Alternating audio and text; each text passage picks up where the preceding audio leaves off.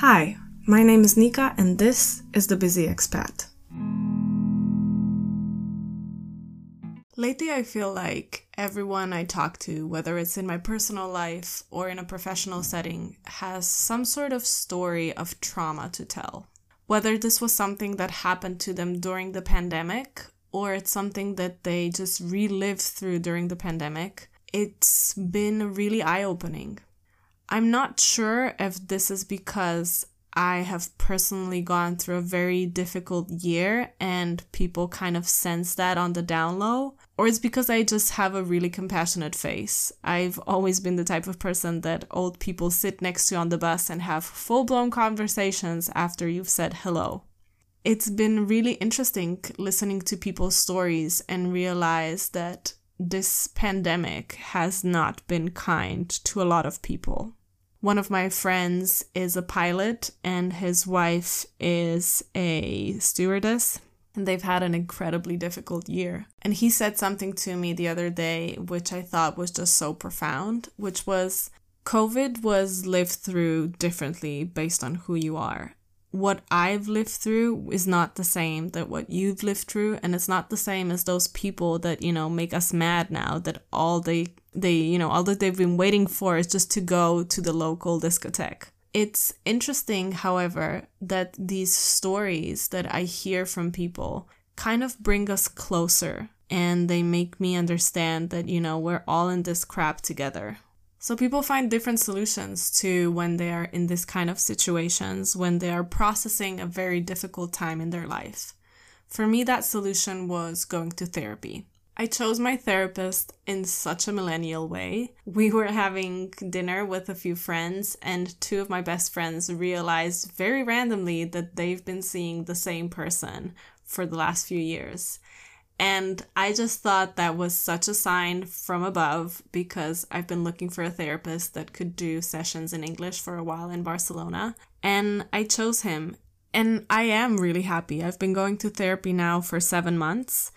And it was interesting that after I started going, a lot of my friends started going as well. So we could kind of share the experience of going to see someone and finding help. The last year and a half has been incredibly difficult. I don't know how much I said on this podcast before, but on December 31st, 2019, which was about three months before the pandemic hit, my dad really unexpectedly passed away. And honestly, it was like an atom bomb into my life after that, um, you know, I was still going through the grief process. COVID hit, and suddenly my profession was gone for a very long time, uh, or in a very limited capacity. And my profession, if you don't know, I'm a makeup artist, uh, was high risk because suddenly there were these people sitting in my chair without a mask. And we didn't know how dangerous this virus was, right? And then, besides all of that, I could not get home. I could not get back to Slovenia because flights kept getting canceled because I fly through Italy. And Italy was very high risk, as you, I'm sure you know. I haven't seen my family in a year and a half, so that was an extra stress point. And then I also had some really bad professional setbacks. I've lost a very important person in my business life. And it was just so many things together that I honestly I don't know how I kept my shit together. Um, I decided to go into therapy when I had enough means to do it, and I'm still so grateful that I had enough money to be able to afford it. And it really has been the best investment into my own well being and into my mental health. I have now become a great defender of therapy. Now, don't get me wrong, therapy is great, but it also sucks major monkey balls it makes you look into the mirror and it makes you see things about yourself that you would better, you know, you would prefer not to know. You would prefer to just cover your ears and go la la la la la.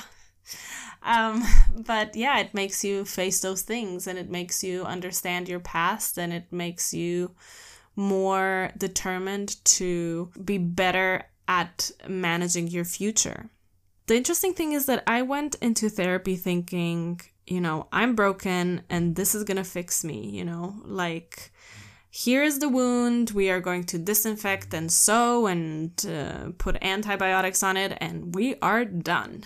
Uh, let me tell you, therapy does not work like that. And uh, if you think that it does, you probably have not gone through it. So it's great, but it sucks. The other thing that I think is really important to understand is that not every therapist is gonna be the right person for you.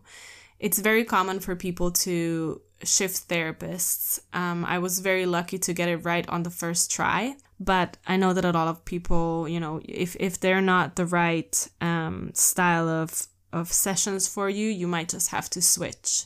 And I've also learned a lot about the therapeutic relationship through my sessions with this person because he has been really generous in kind of explaining to me how therapy works. You know, I have, I've always been kind of a nerd, so I ask a lot of questions. And the thing that he told me that I thought was really useful is therapy is like a dance. You know, I make a move and then you make a move. And it's kind of, it's kind of a collaborative process that happens inside of this office that is a safe space. And um, you know i am the one who leads and you're the one who follows. Um, and when he said that that made me kind of really it made me really have a sigh of relief you know because um, managing your own mental health seems really daunting.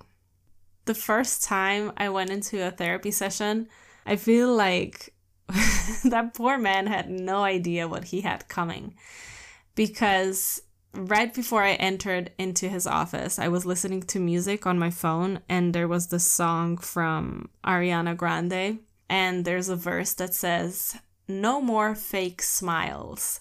And I tell you, I started welling up and I was like, I'm not gonna cry, I'm not gonna cry, I'm not gonna cry. And I walk into his office, we exchange a few pleasantries, and then I say, um, So I guess I should tell you why I'm here. And he was like, Yes, that would be great. And for the next 45 minutes, it was just, I think, incoherent, um, blabbering through my tears and trying to explain how awful I felt there are still sessions that are really really really hard. For me i i usually try to take the day off after i've had a session just to process it and to understand what happened. And i've kind of changed my mentality of i'm broken and this is going to fix it. I've changed it into i'm learning to drive a car. What the hell do i mean by that? I mean that i thought in the beginning like therapy is a cure but what it really is, is learning a new skill set. It's kind of like when you learn to drive a car. When they give you that little laminated card, it doesn't mean that you're a great driver. It just means that you're allowed to go on the road safely. And that's what I feel like therapy is, at least for me. You're allowed to go into life safely, but the same way as when you're driving, you don't just stop looking at the traffic lights and looking at what's going on around you you still need to be paying attention to yourself and to your moods and to your emotions after the therapy is over. When I first started therapy, I honestly felt ashamed because I felt like I can't do this on my own and I need help. It was really, really hard. That shame made it really difficult. But I am so lucky to have so many friends that have gone through therapy or that they're going through therapy now. And, you know, if this episode helps one person feel less embarrassed about having to ask for help, I'm more than happy to share this very personal experience with you guys. The other great thing that I got from therapy is realizing that I'm not crazy I just have bad habits that have been forming over time. And habits can be changed, you know. It's been an overall very tiring process, and it's been taking more of my mental space and of my energy than um, anything else that I've been doing in the last year and a half. But I feel like it's so worth it because it sets the foundations for the rest of your life. That's it for me for today. Thank you so much for listening. Um, I love to talk to you guys after the episode. So if you have any questions, any comments, feel free to send me messages. I do try to reply. Um, and I know that these topics are very personal, so people maybe do not want to leave public comments, but I am more than happy to chat to you guys about these things privately. Hope you're having a great day, and we'll talk to you very soon. Bye.